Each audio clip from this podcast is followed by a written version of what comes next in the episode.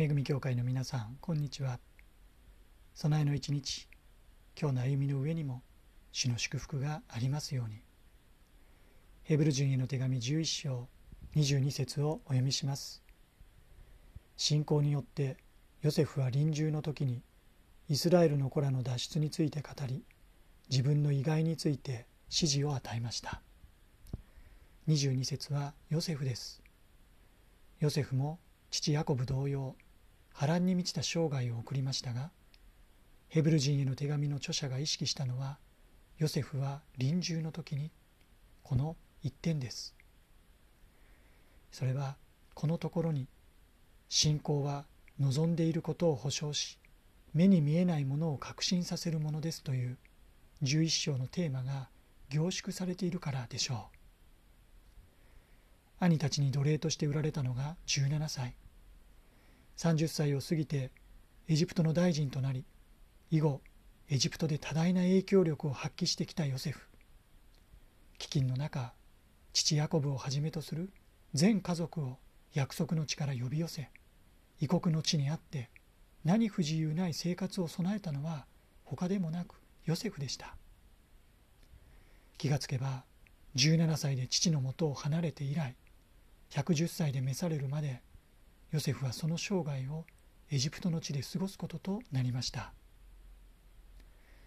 しかし父ヤコブも考えていたようにエジプトはあくまで異国の地異教の地彼らにとってはひとときの気流地でした。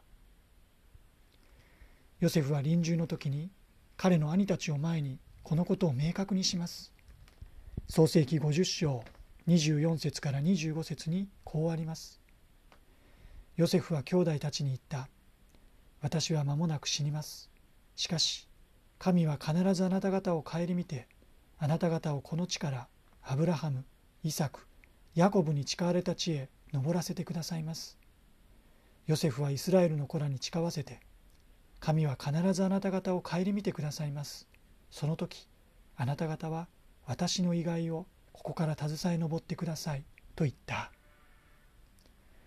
ヨセフは神は必ずあなた方を顧みてくださいます。このことを繰り返しました。神は必ずあなた方を顧みてくださいます。それはヨセフがその生涯の中で体得した神学であり神理解であり何より確信でした。この確信をもってヨセフは臨終の時にイスラエルの子らの脱出について語ったのです。脱出について故郷へのスムースな帰還あるいは凱旋などではなく脱出。差し迫る危険迫り来る追って命からがらの手に汗握る逃走劇。そこまでヨセフが予想していたとは思えませんが確かなことは今後ここエジプトでどのような状況が訪れようともどのような苦しみが押し寄せようとも神は必ずあなた方を顧みてくださる。神ご自身がその約束を果たすべく約束の地カナンへと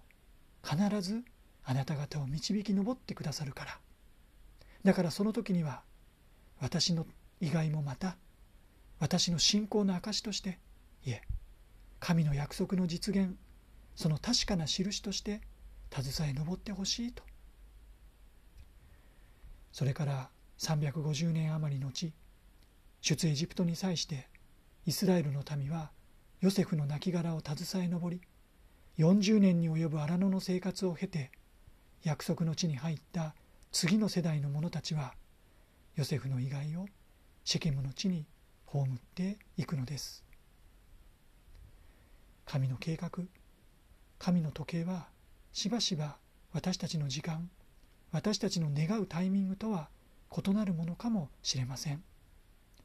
それでも神は必ず顧みてくださる。